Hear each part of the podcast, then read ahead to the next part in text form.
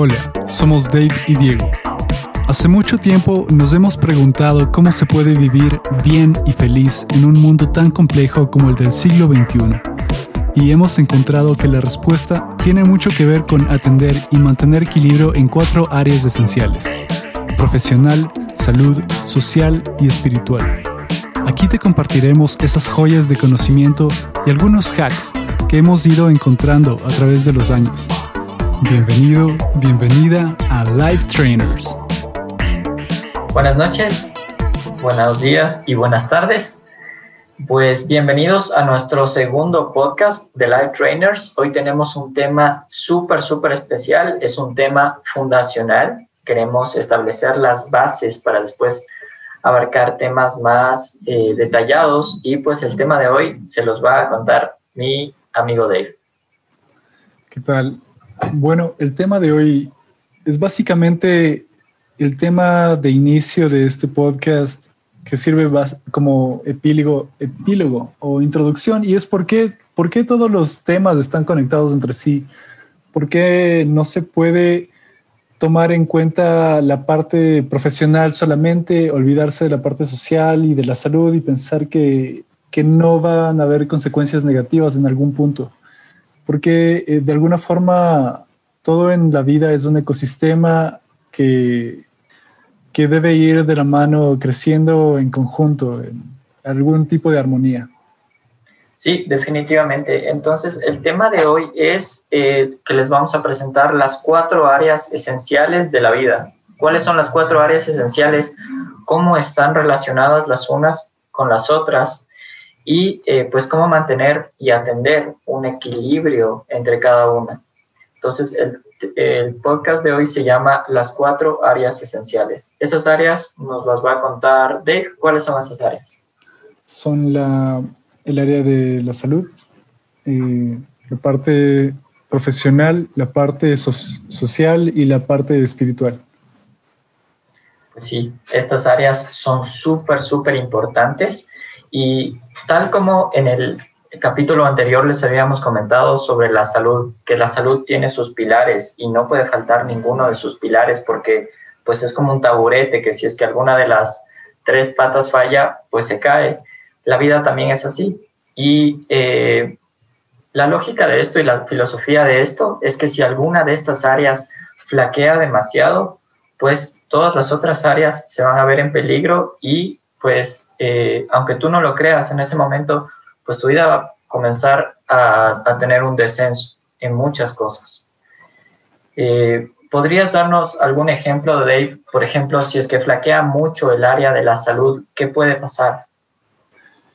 Es, es imposible que si flaquea esa área no tenga consecuencias en las otras, porque sin salud o con un, solo con una enfermedad, necesariamente tu ánimo va a cambiar, tus relaciones van a cambiar alrededor de ti, sobre todo si es que es, es, algo crónico que cambia y que se mantiene por un largo plazo. Esto va a cambiar igual en tu trabajo. Si es que no puedes asistir a tu trabajo, desempeñarte de la misma manera, seguir innovando, no vas a tener el mismo desempeño. Y y eso va a influir también con tu parte espiritual, no te vas a sentir conectado con la persona con quien eres, vas a sentir que empiezas a, a tener más ansiedad y a preocuparte más, porque obviamente el equilibrio en tu cuerpo no está bien. Sí, definitivamente. O sea, el hecho de que tengas...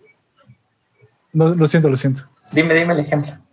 No, otro, te iba a pedir algún otro ejemplo que se te ocurra en, si es que estás bien en, las áreas, pero te falta el área social, ¿cuál crees que sea el escenario? Eh, pues el área social interacciona muchísimo con todas las otras áreas, por ejemplo, en la parte profesional. ¿Cómo puedes tú triunfar en la parte profesional si es que no tienes conexiones, si es que no sabes cómo no solo ser un pro en lo que haces, sino también relacionarte bien con las personas, hacer amigos?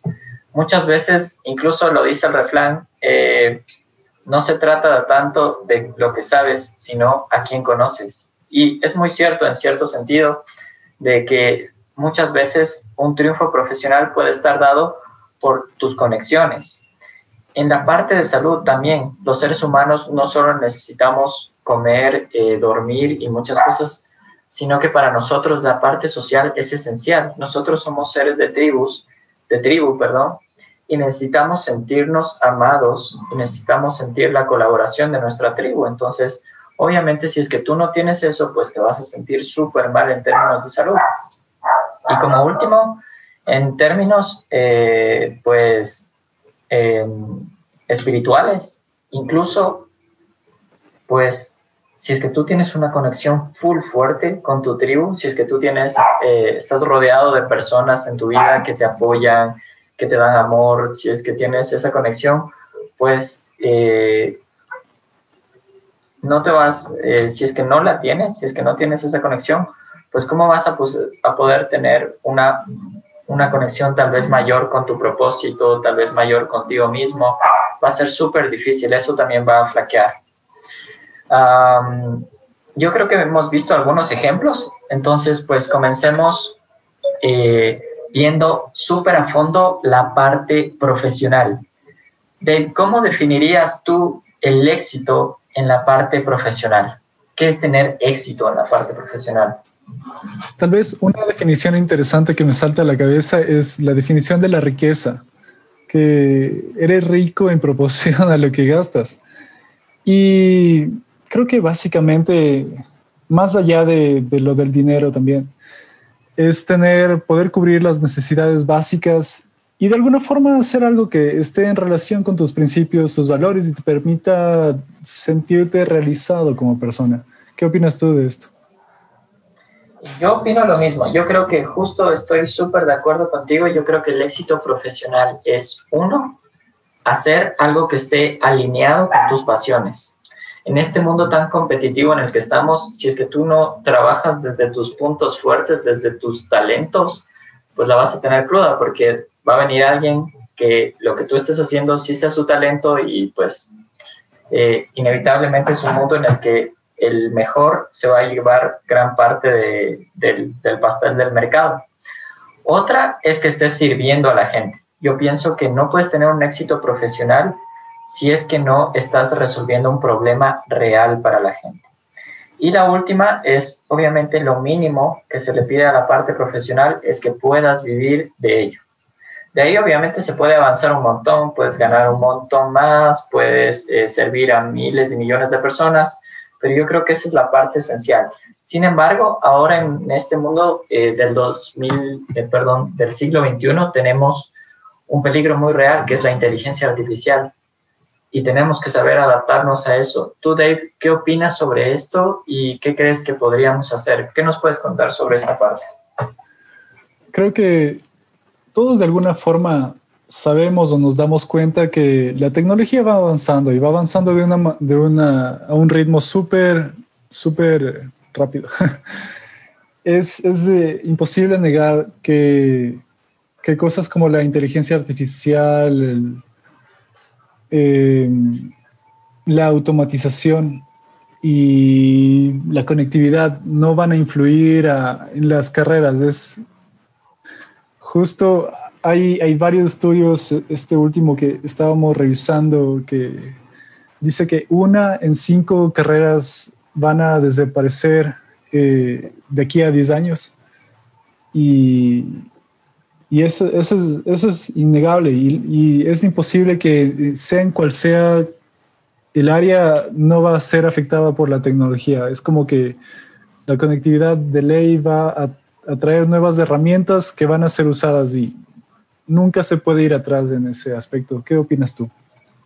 Sí, yo quería hacerte una pregunta de tú qué eh, pues opinas sobre esto de este tal vez mito del que hablábamos contigo un poquito antes de comenzar el podcast de que tienes que seguir siempre tus pasiones y, y no y como que lo hagas de una forma ciega más que eh, tal vez pues eh, ver qué necesita el mercado y, y pues alinear tus pasiones con eso. ¿Qué nos puedes contar?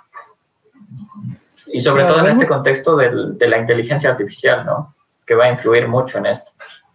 Creo que de alguna forma las pasiones creo que de alguna forma está bien seguir las pasiones, es lo que, es lo que te motiva y, es, me imagino que si es que es, eso te motiva es porque tienes igual competencias para seguir esos caminos, pero no hay como estar ciego al contexto y todas las pasiones son válidas. Eh, lo que, lo que puede ser a veces peligroso es, no darse cuenta del mundo en el que te rodea y cuáles son las necesidades, cuáles son las tendencias, qué está haciendo la gente en ese campo, en este punto. Y es lo que algo que tú me decías, que cómo llegamos al estado del arte, que es los profesionales que están en, en la cima del desarrollo de lo que, de la pasión que persigues. ¿Qué, opinas sobre esto de, buscar el estado del arte? ¿Dónde crees que eso está yendo? ¿Cómo crees que eso evoluciona? Eso es increíble. Eh, bueno, yo primero creo que te dediques a lo que te dediques. Si es que te vas a dedicar a algo, tienes que primero ir con la mentalidad de convertirte en uno de los 10 mejores o en el top 10 del mundo, literal. Esa es mi, esa es mi filosofía.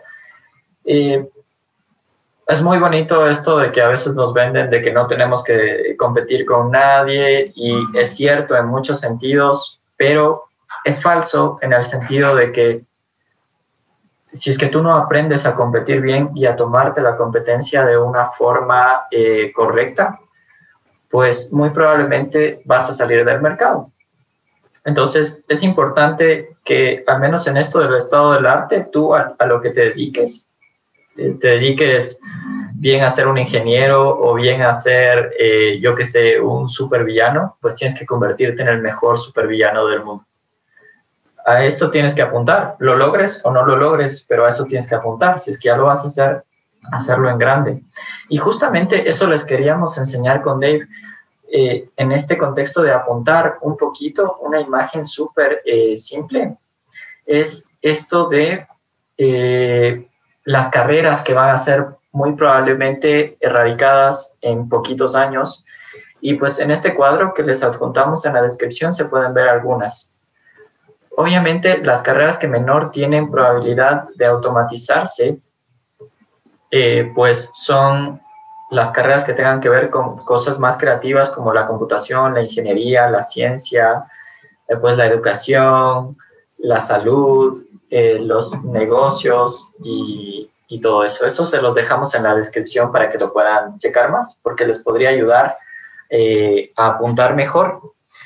Eh, Dave es una bestia en algo que se necesita mucho en la parte profesional y es la parte de los idiomas. Dave, cuéntanos un poquito sobre cómo, cómo has hecho tú con esto de los idiomas y, y qué es todo lo que estás intentando.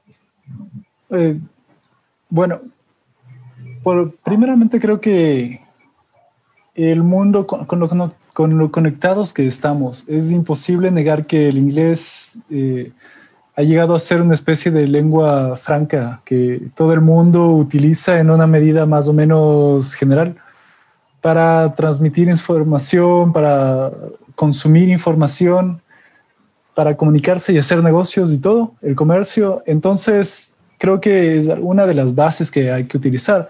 Pero más allá de eso, eh, utilizar otros idiomas te permite llegar a otras culturas. Eh, en mi caso, aprendí francés y estoy tratando de aprender otros idiomas porque cuando adquieres un idioma, primero puedes hablar con una persona y en realidad entender conceptos que no pueden traducirse en otras lenguas. Y segundo, por la, porque la estructura gramatical y las construcciones gramaticales juegan mucho en la manera de formular las ideas. Al tener otro idioma, otra estructura gramatical, obligas a tu cerebro a pensar en otro orden. Esto es claro con cualquiera que, que hable inglés y que se dé cuenta que simplificas mucho más las frases al no tener eh, conjugaciones, por ejemplo. Entonces, son recursos súper importantes y, creo que por lo menos saber inglés eh, abre muchas, muchas puertas.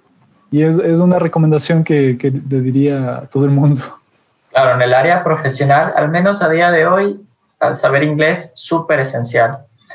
Y otra cosa súper importante que es igual de importante que el inglés y que también los idiomas, como dice Dave, es aprender a apalancarte con la tecnología. En el mundo del eh, siglo XXI en el que vivimos, pues ya no puedes solo ser una persona retro, o lo puedes ser en lo que tú quieras, pero profesionalmente no puedes. Tienes que estar al día con la tecnología, entonces tienes que aprender a vender por redes sociales o a manejar eh, o a vender de forma online lo que tú hagas. Tienes que aprender a vender, obviamente, y la forma, el estado del arte de la venta de hoy es la venta online. Tienes que aprender a automatizar los procesos de tu trabajo que sean automatizables. Eh, pues tienes que aprender a, a copiarte un montón de veces, que es algo que estamos haciendo Dave y yo ahorita estamos grabando un video y después ese video van a ser clones de Dave y Diego que van a estar trabajando en muchas partes, incluso cuando nosotros estemos dormidos. Eso es apalancarte con la tecnología. Y pues esta parte de apalancarte con la tecnología es súper, súper, súper importante y es un tema que hablaremos pues a profundidad en otros podcasts. ¿Cuáles son todas estas herramientas? Sin embargo, ahorita, dime amigo. No, solo iba a decir que todos estos temas creo que se merecen su propio podcast y lo tendrán. Eh, solo iba a decir eso. Definitivamente. Y pues como estamos viendo, esa sería la parte profesional. Ahorita vamos con una parte súper importante que es la parte de la salud, de la cual hablamos en el podcast piloto. Y pues Dave, recuérdanos un poquito cuáles eran todas estas pilares y por qué eran tan importantes. Bueno, lo que, lo que definimos para, para, simplificar la información es que la salud, los pilares serían el, la alimentación, el deporte, actividad física y el descanso, el sueño. Son interdependientes y ¿qué más, qué más podrías decir? Como, bueno, nos extendimos un montón en el otro podcast. ¿Qué más podríamos decir sobre esto? Sí, eh, pues definitivamente uno de los, uno de los, comencemos con el ejercicio. Eh, habíamos dicho en el anterior podcast que nosotros evolucionamos para movernos. Y de hecho, todo animal, eh, pues es muy interesante que el cerebro existe porque nos movemos. Es muy interesante que hay, existe un animal, ahorita no recuerdo cuál es, que es un poco primitivo, que tiene un cerebro va eh, pues por su forma de vida hasta cierta parte en la que se tiene que desplazar y cuando ya deja de moverse y se va a quedar ahí el resto de su vida, pues consume su propio cerebro. Ah, son, son los son unos calamares. Creo que hay una ah, especie de calamar que no, no, no son calamares, pero son, son vertebrados del fondo marino que se pegan en una roca y se quedan ahí porque ya están bien. Y entonces cuando se pegan ahí y cuando ya están bien y cuando ya se van a quedar ahí, pues eh, se comen su propio cerebro para tener energía. Entonces ahí puedes ver que el cerebro, una de las funciones eh, primarias que tiene es que te muevas. O sea, literal, si es que tú te mueves y haces ejercicio, vas a mejorar lo más importante, el beneficio más importante es que vas a mejorar tu cerebro. Eso no quiere decir que te vas a volver Einstein, aunque tampoco eh, pues lo descartamos, pero pues un cerebro mejor es un cerebro más resiliente, un cerebro mejor es un cerebro más feliz, un cerebro mejor es un cerebro con más emociones positivas y con un montón de cosas más geniales. O sea, literal, eh, tu cerebro se mejora con el ejercicio y pues te vamos a dejar un estudio súper chévere que relaciona el ejercicio con eh, algo que se llama el BDNF, que es eh, algo que nos va a contar de historia. Siempre me olvido, es Brain Derived Neurofactor. Neurotropic eh, Factor. Neurotropic Factor.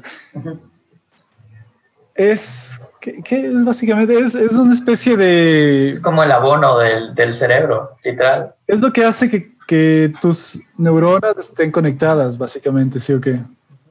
Y hay muchas cosas que pueden inhibir eh, que, haya producción de, este, de esta sustancia en tu, en tu cerebro.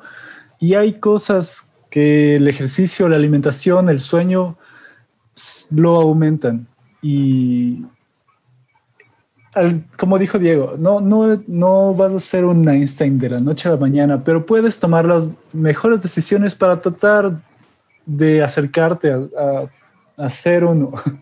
Claro, o sea, literal, literal, eres eres súper más inteligente cuando haces. Sabemos que el BDNF había notado algunos beneficios aquí. Fortalece la neurogénesis, que es el crecimiento de nuevas neuronas, algo que al menos si es que tienen más o menos nuestra edad, se nos había dicho cuando éramos niños que no se podía en adultos, sí se puede con el ejercicio y con otras cosas. Eh, fortalece la vascularización, que es el hecho de que va a llegar mayor sangre a tu cerebro y por tanto mayores nutrientes y oxígeno. Eh, fortalece la hormona de crecimiento que es esencial en los seres humanos. No porque vayas a crecer más, tristemente, pero la hormona de crecimiento pues hace que se renueven los tejidos en los adultos y pues eh, también te lleva a un mejor rendimiento cognitivo. Hay estudios en los que a las, a las personas se les hace aprender, se les hace una sesión de ejercicio intenso y después se les hace una sesión de aprendizaje intenso en el que tienen que aprender palabras nuevas y pues se ha visto mejores resultados obviamente en las personas que hacen el ejercicio intenso. Otra cosa súper interesante que quisiera que nos comente mi amigo Dave es cuál es la relación del ejercicio con, por ejemplo, la depresión que es algo que a mucha gente le afecta hoy en día. Creo que es, es muy fácil olvidarse que, que, el cerebro es un músculo, es parte del cuerpo, no es, no es un músculo en realidad, pero es parte del cuerpo. Y que al estar en mejor funcionamiento, al, al, estar en actividad, tu cuerpo vas a generar dopamina, vas a generar endorfinas vas a mejorar tu sistema inmune y todo eso va a tener influencia en la sangre, en el oxígeno, en la sangre y por consecuencia en tu cerebro. Entonces es, es, ya está probado. Hay, hay gente que está empezando a prescribir ejercicio en lugar de antidepresivos o a la par de antidepresivos para no tener una dosis tan alta y no generar dependencia a esto y en realidad poder quitarlos.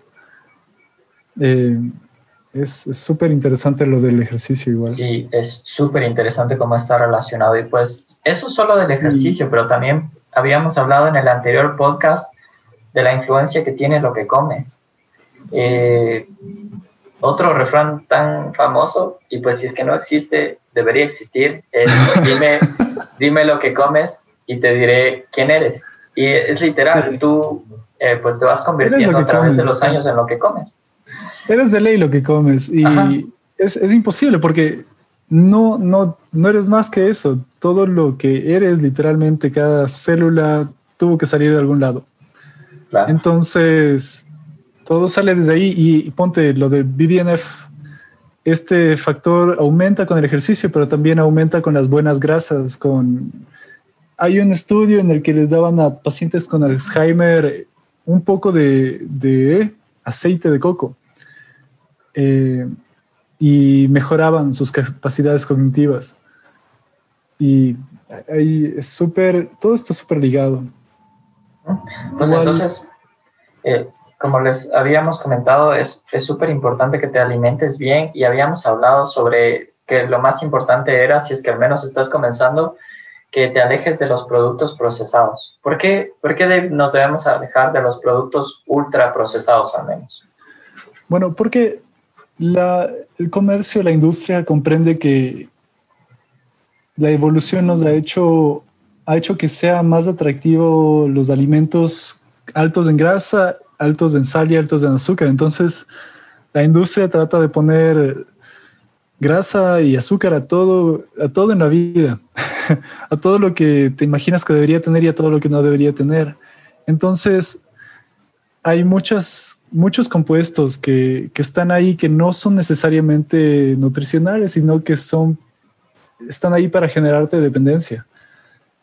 ¿Qué opinas tú de, de cuáles serían los, algunas ideas básicas de cómo guiarse en la comida? Yo creo que es súper importante que tengas en cuenta en el, el, entorno en el que nosotros nos desarrollamos como Homo sapiens, y que pues que entiendas cosas de sentido común como que la Coca-Cola no, no había un árbol de Coca-Cola y nuestros ancestros no, y no iban y cogían ahí y se, tomaban, ¿no? Entonces, súper importante, si es que quieres comer, acércate a los productos que habían en esa época. Obviamente, haz todo de forma pausada, incremental, eh, pues todo, no hagas cambios bruscos porque los cambios bruscos suelen conducir a rebotes. Entonces, eh, pues acércate más a las frutas, a las verduras, a las carnes y a las grasas buenas. Las grasas súper importantes para el desempeño mental. El aguacate, los frutos secos, eh, algo súper importante que mencionaba Dave, que es el aceite de coco. Y pues, por último, tenemos el tercer pilar del que habíamos hablado mucho con Dave, que era el sueño. Súper importante. ¿Qué nos puedes decir del sueño, Dave? Que es un proceso súper misterioso. Todavía es, es, un misterio, pero todo, todo ser vivo duerme o se encuentra en alguna capacidad de, reposo en algún punto. Entonces, en este momento es cuando puedes seguir viviendo, cuando tu cuerpo se regenera, cuando tú aprendes en realidad, se queda la información en tu cerebro, cuando a veces hasta llegas a hacer conexiones entre ideas y llegas a, generar eh, alguna unión entre cosas muy diferentes y encontrar una solución para un problema que en estado consciente no puedes encontrar. ¿Cuáles crees que, que son las cosas más importantes? O sea, ¿cómo puedes uno tener un mejor, mejorar en el sueño? ¿Cómo, cómo puedo dormir mejor?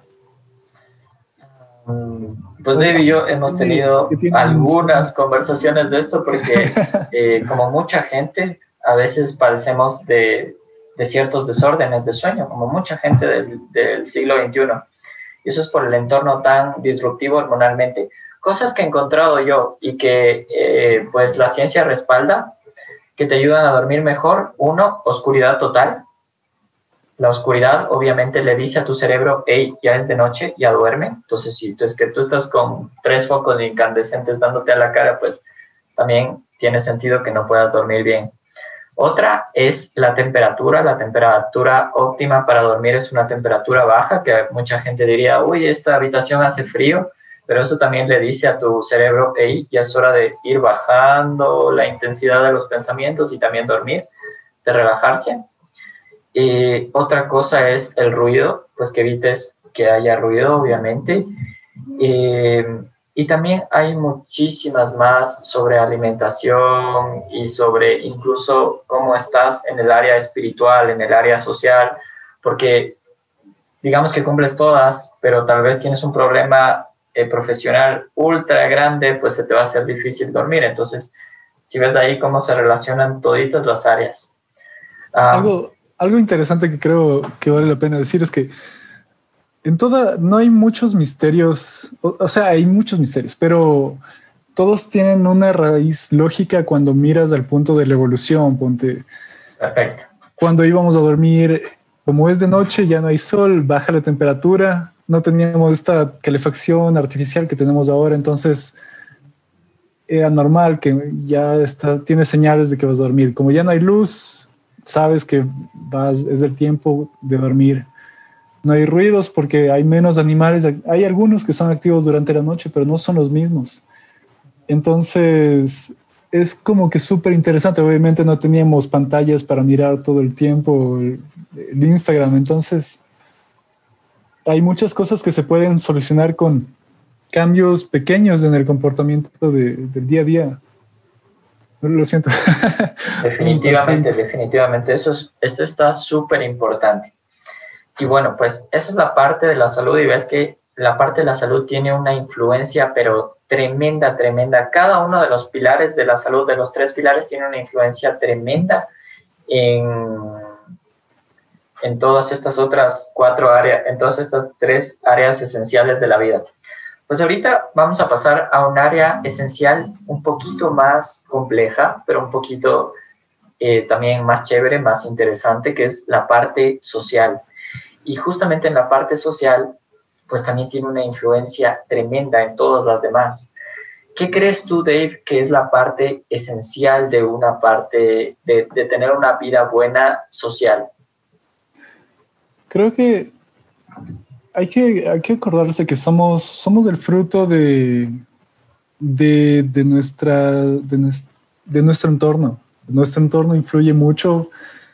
Hay un estudio que es como que el cinco, somos el promedio del cinco, de las cinco personas que más nos, rodeas, nos rodean en la parte física, económica, eh, profesional. Como que siempre los círculos influyen mucho y si es fácil darse cuenta que naces en una familia que come mucho comida rápida y vas a tener gustos y te va a ser difícil cambiar. Si es que tu familia iba mucho al estadio, tú también vas a ir al estadio y es como que para ti es normal. Y entonces algo importante es darse cuenta cómo eso influye en la vida y qué cambios habrían si es que intentas relacionarte con otra gente, tener otra, otro tipo de conexiones, qué nuevas ideas o comportamientos podrías tener. Eh, ¿Cómo crees que tú, tú que, que, esto afecta en las otras áreas? Pues el, Primero, en la parte profesional, yo he encontrado, al menos en los últimos, en el último año, eh, pues que el hecho de que tú tengas relaciones con la gente más pro de la industria a la que te, a la que te dediques, pues tiene una influencia tremenda en las decisiones que tomas. Eh, si es que tú logras tener una, una conversación a la semana, que es un hábito que yo personalmente quiero implementar, que es tener una conversación a la semana con alguien que sea más exitoso que yo profesionalmente, pues es increíble el cambio que vas a lograr. Y pues si es que no la tienes, pues obviamente tu proceso de aprendizaje, pues si es que te esfuerzas, va a seguir en aumento, pero no va a ser el mismo que eh, si es que tienes esos comodines. Y yo, por ejemplo, lo experimenté hace unas semanas, hace unos meses, perdón, poquitos meses, tuve conversación con una persona de mi industria, que es la impresión 3D, que le va muchísimo mejor que yo. Eh, y pues en cinco minutos me enseñó cosas que yo tal vez me hubiera demorado en aprender tres años o cinco años. Y pues es una locura. Con Dave también he tenido conversaciones en las que Dave en cinco minutos me ha abierto la mente de cosas que yo tal vez me hubiera demorado tres años. Eh, ¿Tú cómo crees, Dave, que influye esta parte social, las personas que te relacionan en el tema de la salud, por ejemplo? Es súper interesante porque justo me acordaba, vi un TED Talk, no, no sé si estoy mal, eh, ya voy a, revisar las referencias, pero este doctor Walter Longo que hizo un estudio de la gente longeva en, en Italia, una de estas zonas azules. Y bueno, hay la zona, una zona azul es una parte del mundo donde la gente vive muchos años. Creo que pasan, pasan los 100. Entonces hizo este estudio sobre qué cosas hacían, qué cosas no hacían. Vio que esta gente en Italia eh, tomaba vino, eh, se, no comía a veces lo que pensaríamos la dieta saludable en en el occidente, pero aún así tenían, pasaban a la longevidad y pasaban con sus capacidades físicas y mentales eh, en buen estado. Pero lo que encontró es que de alguna forma el grupo cuidaba de estas personas, tener las relaciones sociales. En Italia la familia es súper unida, la, las comunidades tratan de consumir lo que hacen ahí. Hay muchas comunidades donde se preocupan que todos en la comunidad, en el pueblo pequeño, estén bien y que tengan trabajo o que si algo les falta, siempre hay, hay alguien pendiente de ellos. Entonces esto les permite de alguna forma eh, mejorar su calidad de vida. Eh, entonces es súper interesante esto en esa parte.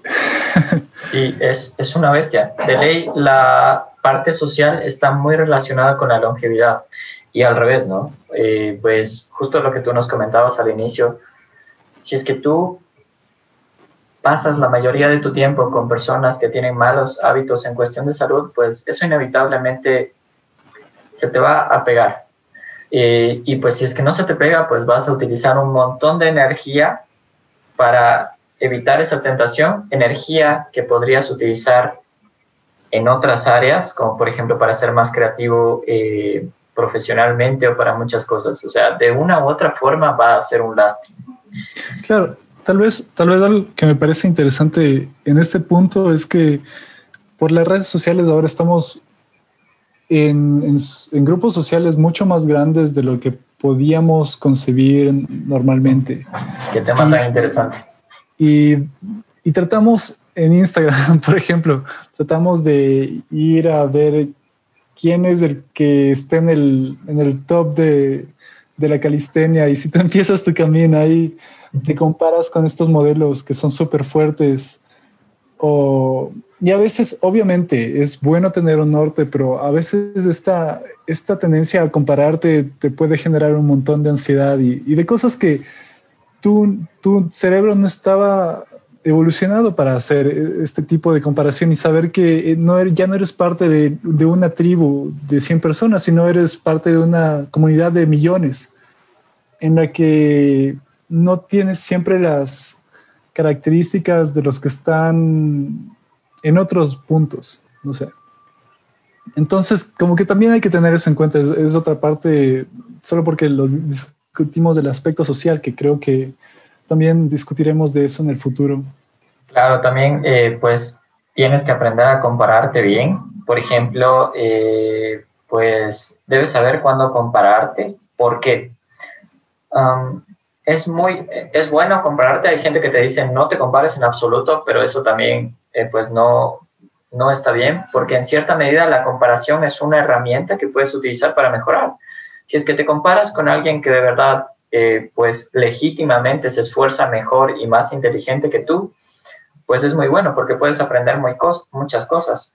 Pero, por ejemplo, si es que compraras tu rendimiento intelectual con alguien que pues tiene un coeficiente intelectual de 200 o yo qué sé, de 150, pues en realidad no está siendo justa la comparación porque él tal vez comenzó acá y tú comenzaste acá y tú has recorrido todo este camino y él solo ha recorrido este camino y sigue siendo mejor que tú. Entonces no está siendo justa la comparación. Eh, creo que es bueno que aprendamos a compararnos de forma correcta. Eh, pues otra, otra parte súper importante en el área social, yo creo que podríamos eh, decir, Dave, es la parte del amor o de las relaciones. Y en eso está cómo entender bien al sexo opuesto, cómo tú como hombre puedes entender bien a las mujeres o cómo eh, por ejemplo, una chica que nos esté escuchando puede comprender mejor a los hombres, porque a veces, en cierto sentido, somos como un poquito misteriosos el uno para el otro. ¿Tú qué nos puedes contar de eso, Dave? Yo creo que totalmente estaremos hablando de eso, indagando sobre el tema, porque la comunicación, creo que muchas cosas son a base de la comunicación, que a veces tenemos muchos filtros, sobre todo, sobre todo en, nuestra, en nuestro contexto latinoamericano. A veces que tratas de darte muchas vueltas para llegar a un punto. Y los hombres a veces no tendemos a ser muy comunicativos y no nos damos cuenta que, que, no lo somos. A veces pensamos que las chicas hablan mucho y todo, pero no nos damos cuenta como para ellas, obviamente eso es normal y para ellas en cambio dicen por qué no comunican ellos tanto. Entonces, creo que eso puede ser un gran punto para, para entablar nuevas relaciones y para mejorar las existentes, para buscar soluciones a algunos problemas que, que, se desarrollan por esto, por la falta de comunicación o, o, la comunicación que no es efectiva o la falta de escucha. Hay un montón de, de cosas que podemos estar eh, un poco indagando por ahí. Y pues definitivamente también yo creo que eh, pues podemos hacer mucho mejor todas estas cosas si es que comprendemos desde un punto de vista, regresamos por ejemplo a la evolución, si es que comprendemos desde un punto de vista por qué los hombres y las mujeres hacemos ciertos eh, tipos de cosas que a veces son misteriosas, que a veces son incomprensibles, pero que en realidad cuando miras a la evolución tienen mucho sentido. Por ejemplo, eh, pues se dice que los hombres somos mucho menos selectivos que las mujeres, que como que intentamos estar con muchas chicas y eso tiene mucho sentido desde un punto de vista evolutivo, porque nosotros cuando tenemos sexo no es una apuesta, o al menos hace cientos de miles de años, no era una apuesta tan grande. Nosotros podemos literalmente, eh, pues si es que la situación nos requiere dejar embarazadas a miles y miles de mujeres porque nosotros producimos muchos, muchos espermatozoides. En cambio, las mujeres son mucho más selectivas, eh, pues porque ellas estaban haciendo una apuesta, al menos hace miles de años, hoy día ya no, pero nuestra mente sigue siendo la de hace miles de años, no ha tenido tiempo para cambiar tan rápidamente. Eh, era una apuesta evolutiva mucho más potente, eh, era una apuesta evolutiva mucho más arriesgada, tú como mujer, si es que tenías sexo con alguien y pues te quedabas embarazada, necesitabas nueve meses para estar eh, protegida por alguien, porque si es que estás embarazada estás en una situación vulnerable, y después algunos años para darle alimento a tu hijo y muchas cosas. Entonces, por eso, si es que ves eso, por ejemplo, ya se explican muchos comportamientos. Y así hay toda una rama que explica todos estos comportamientos. Obviamente, eh, todo esto puede cambiar hoy porque los contextos ya son diferentes. Eh, ahora existen los preservativos, por ejemplo, pero nuestros genes y nuestro cerebro más primitivo no sabe que existen los preservativos, entonces se sigue comportando igual. Eh, y eso es una gran razón. Y la sociedad también. Claro, y la sociedad. Entonces, hoy día podemos hablar de, un montón de cosas. Más Claro, o sea, la sociedad evoluciona mucho más lento que el individuo, entonces, para que hayan cambios en la sociedad y en el tipo de educación que se reciben, toma tiempo. Entonces, eh, bueno, depende cada, de cada uno, de cada persona dentro de esa sociedad, pero creo que ahí está el papel de, de estar consciente de muchas de estas cosas para llevar una, no sé, de alguna forma evolucionar más rápido. Claro, definitivamente. Y pues esta parte yo creo que está súper relacionada con todo lo demás. ¿Cómo puedes eh, tú dedicarte al 100% profesionalmente si es que estás con un corazón roto, si es que sientes que nada tiene, eh, que tal vez no está completa esa parte, eh, pues si es que sientes, porque es una parte que influye mucho en nosotros. Literalmente, uno de los objetivos de la vida es la reproducción. Y pues en términos eh, muy simplistas del amor, a la final el amor romántico es, es algo humano, pero es a lo final que lleva a eso. Entonces, si es que no estás bien en eso, pues cómo puedes estar bien en la parte profesional, cómo te puedes sentir bien para hacer ejercicio, eh, cómo te puedes sentir bien para alimentarte bien. Mucha gente dice que existe este, este este comportamiento y este meme tan grande de que cuando les va mal en el amor, pues o se emborrachan o, o comen mal. Y es, mucho, y es muy cierto, mucha gente tapa esos vacíos de esa forma. Entonces, está relacionado eso. Entonces, si es que tú estás bien en esa parte, ¿cómo no vas a estar mejor en la parte profesional, en la parte espiritual? Y eso nos lleva a la última, eh, al último gran, a la última gran área de las cuatro áreas esenciales, un área que yo no he explorado eh, tanto, pero creo que Dave nos puede hablar mucho sobre esta área, es el área espiritual.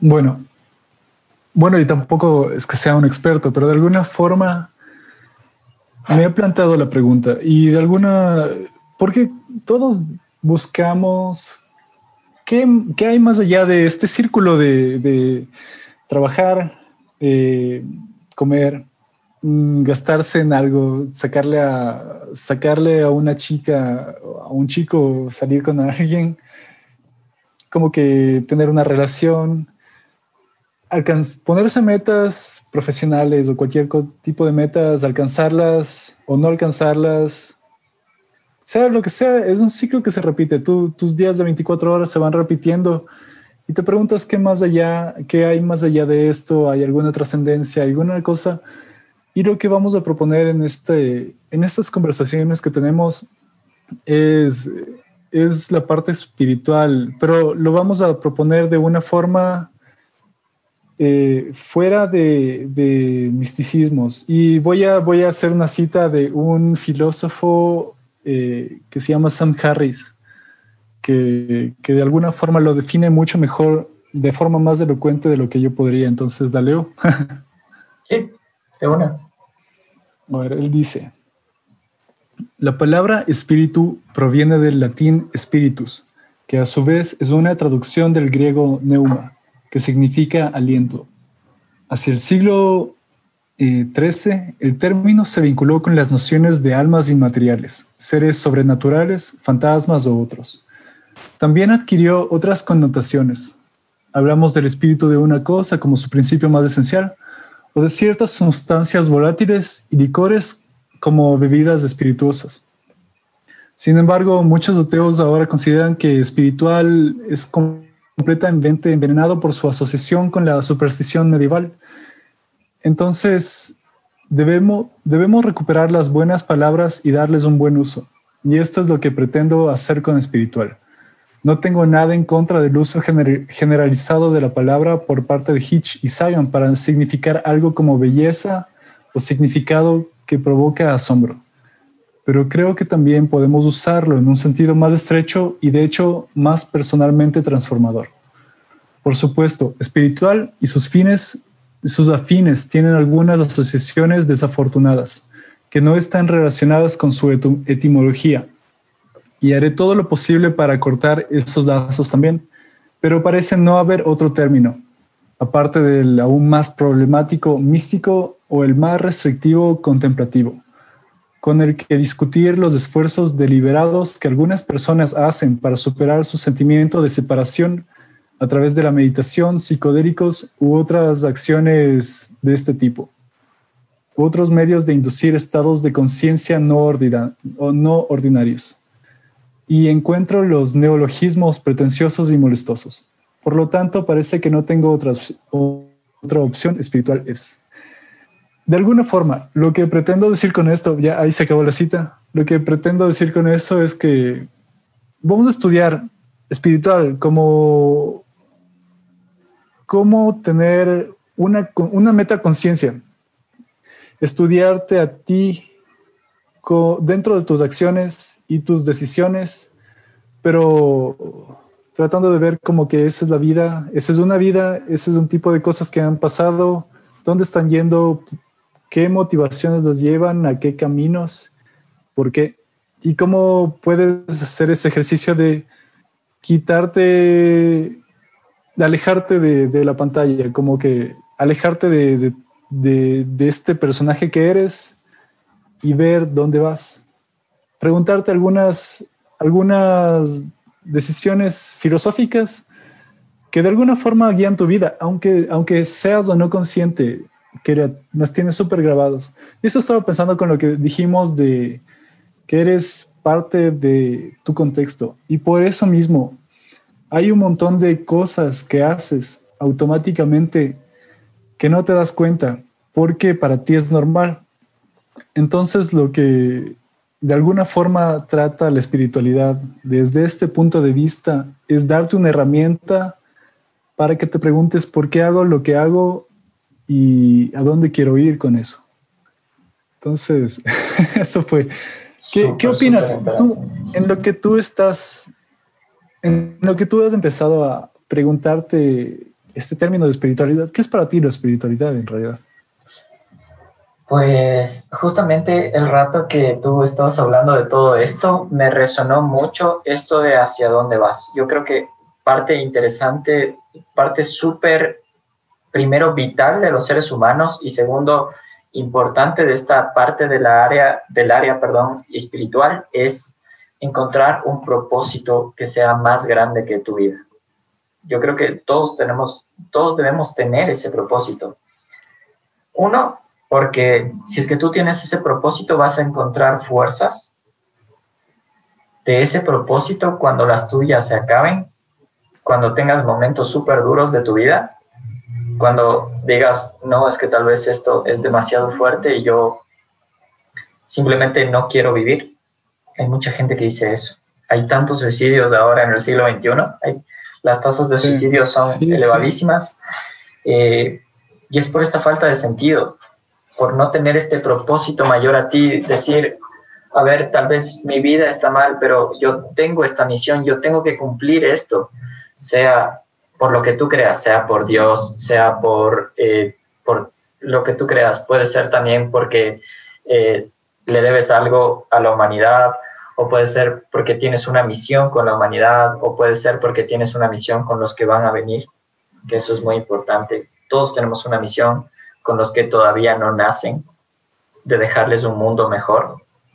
Entonces, en todo este tipo de cosas tú puedes encontrar fuerza, puedes encontrar un montón de fuerza. Yo creo que es súper importante y vital para los seres humanos que encontremos el sentido de la vida.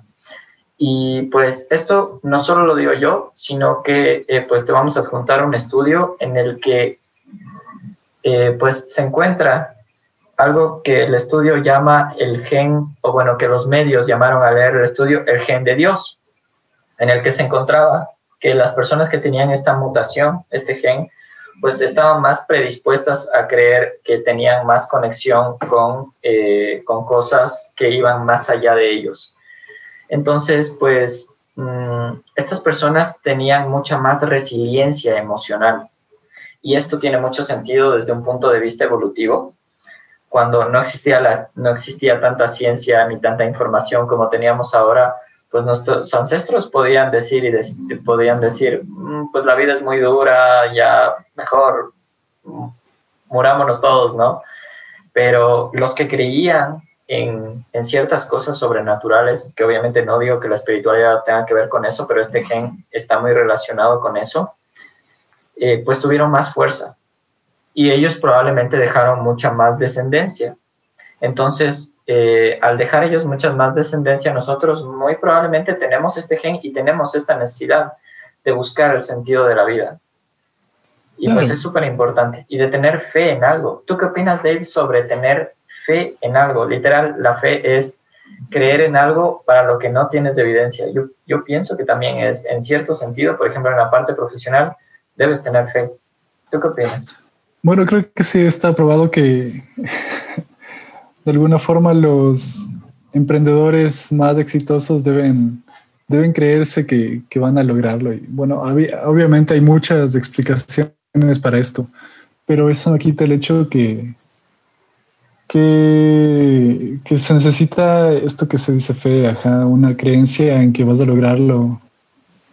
Estaba pensando en, algunas otras cosas también que, que estar de acuerdo, o sea, tener paz con, con esta parte de la fe y de la espiritualidad, te permite no tener ansiedad y saber que como puedes, hay cosas que debes hacer porque debes hacer y tienes tus principios y tu fe. También hay, también es bueno como que quitarse de la ecuación un rato y darse cuenta que en realidad hay cosas que, que no estás obligado igual. O sea, que no hay cosas que te obliguen a hacer cosas, a, ver, a hacer ninguna acción con la que no te sientas bien a veces es fácil como que levantarse y decir como que tengo que hacer esto y tengo que hacer esto y estás como que ya estás como que en, el, en la rueda de hámster y solo sigues haciendo acciones. Pero al, final también algunas de estas cosas, de estas prácticas, el punto es decirte como que date cuenta que en el cristianismo, como que todos somos hijos de Dios y no importa sea lo bueno o malo que hagas, Dios te perdona, cosas así. O en otras cosas que no, en el budismo, que no es la búsqueda de, del placer, sino en realidad es, es como que aceptar el sufrimiento, es como que detener el círculo de buscar sufrimiento y placer.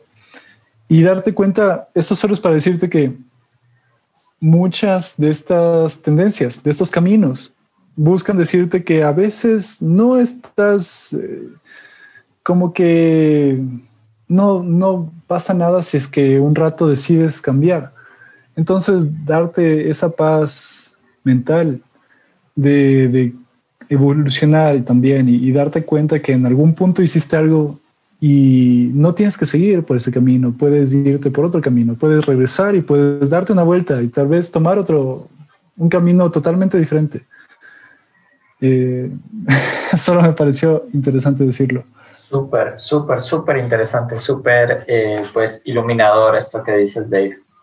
Eh, pues yo creo que hablaremos súper extendido sobre estos temas tan increíbles y fascinantes que pues son apasionantes. Hasta se me ve en la cara como sonrío de la, de la felicidad al hablar de estas cosas, porque es genial. O sea, en realidad yo creo que cuando tú, eso fue algo que nos olvidamos de decirlo, Dave, y yo creo que lo podríamos hacer para cerrar el podcast, que es cuando tú mejoras un área habíamos dicho al inicio que cuando tú, un área está muy flaca, pues las otras se van a caer. Pero también cuando mejoras un área, las otras van a mejorar. Inevitable. Y, y ¿qué, más, qué más ejemplo puede ser esta parte espiritual? Que tú te sientas, que tú sientas que tienes un propósito que es más amplio que tú, que es más amplio que tu vida, que va, abarca, que es muchísimo más grande que ti, que tú, perdón, eh, pues cómo no te va a ayudar eso a, tener mucho más éxito y mucha más fuerza en la parte profesional, cómo no te va a ayudar eso a buscar tener mejores conexiones y, pues disfrutar más de la vida en la parte social. ¿Cómo no te va a ayudar eso a pues tratar de cuidarte mejor a ti mismo para que puedas rendir bien en las otras partes, en la parte de salud y para que puedas disfrutar más de esa misión? Eh, ¿Y qué otros ejemplos nos podrías dar, Dave? Por ejemplo, ¿qué pasaría si es que mejoras en la parte, eh, en la parte social? Simplemente con mejorar en la parte social, ¿cómo podrías mejorar en todas las otras áreas? Tal vez solo poniendo el ejemplo que, que estás, has perdido contacto con, con tus amigos de colegio y no te sientes a gusto con las relaciones que tienes en tu trabajo o en la U. Como que tomar esos, esos contactos puede ser que te ayuden a darte nuevas ideas de, de cómo podrías mejorar tu, tu, parte profesional, porque tal vez todos han tomado caminos diferentes, tal vez alguno está haciendo CrossFit y a ti te da ganas de tener esa compañía para inscribirte también a ti en algo de CrossFit o intentar eh, aprender una nueva lengua, intentar hacer alguna nueva cosa. Entonces, eso te podría ampliar el, área profesional. Y algo también que, que, creo que es importante decir es que una vez que tú has mejorado en un área, en el área de la alimentación, como tú empiezas a mejorar y a tener este comportamiento de comer cosas más eh, saludables, más menos procesadas, vas a ser infeccioso con el resto de tus círculos, vas a, lo digas o no, van a notarlo el resto de personas que te rodean. Y si lo dices y si estás bien, vas a empezar a, contagiar a tus círculos también. Entonces, tus cambios van a ser, eh, van a relacionarse también, quieras o no a veces y en todo sentido. Entonces creo que es algo, es algo interesante para, para dar este concepto de que todo está súper interrelacionado. Sí. Súper. Pues eh, yo creo que la conclusión del podcast, o bueno, lo que te queríamos mostrar con este podcast era que tienes que cultivar estas cuatro áreas. Y no tienes que esperarte que salgan los otros podcasts, no tienes que esperarte a nada, puedes comenzar desde ya. Un ejercicio súper simple que llévate de este podcast es pon una meta, solo una, solo una, una meta de cada área. Por ejemplo, en el área profesional quiero dedicarme a tal cosa dentro de un año. En el área de salud quiero tener el mejor físico eh, que he tenido en los últimos tres años este año. En el área social quiero ganar cinco amigos de los que yo me sentiría orgulloso este año. Y en el área espiritual, eh, pues quiero tal vez eh, encontrar un propósito genial este año para mi vida. Y con que tú revises eso una vez a la semana o una vez al día, un minuto, pues vas a ir cambiando un montón de cosas y pues espero que nos invites a una cervecita eh, al final de este año y nos cuentes cómo te fue, cómo te fue con, con todo eso, ¿no? Eh, tú, eso conmigo sería todo. ¿Tú qué nos dirías de, para despedir el, podcast? Yo creo que ahí, estamos, ahí estamos bien. Nada más que decir que mucha suerte Eh, y que solo como nota informativa, que estaremos intentando tener invitados en el futuro, más expertos en el tema, hacer más grande la conversación y que si es que te gusta el podcast, lo compartas. Estamos ya en todas las plataformas de podcasts. Eh, si nos dejas buenas reviews, eso permite que más gente lo conozca, si es que de algo llega a tu vida. Y que nos contactes, si es que tienes sugerencias, cualquier comentario. Y buen 2021. Buen 2021, amigos. Pues eso sería todo. Una bellísima día, tarde o noche, lo que estén. Nos vemos.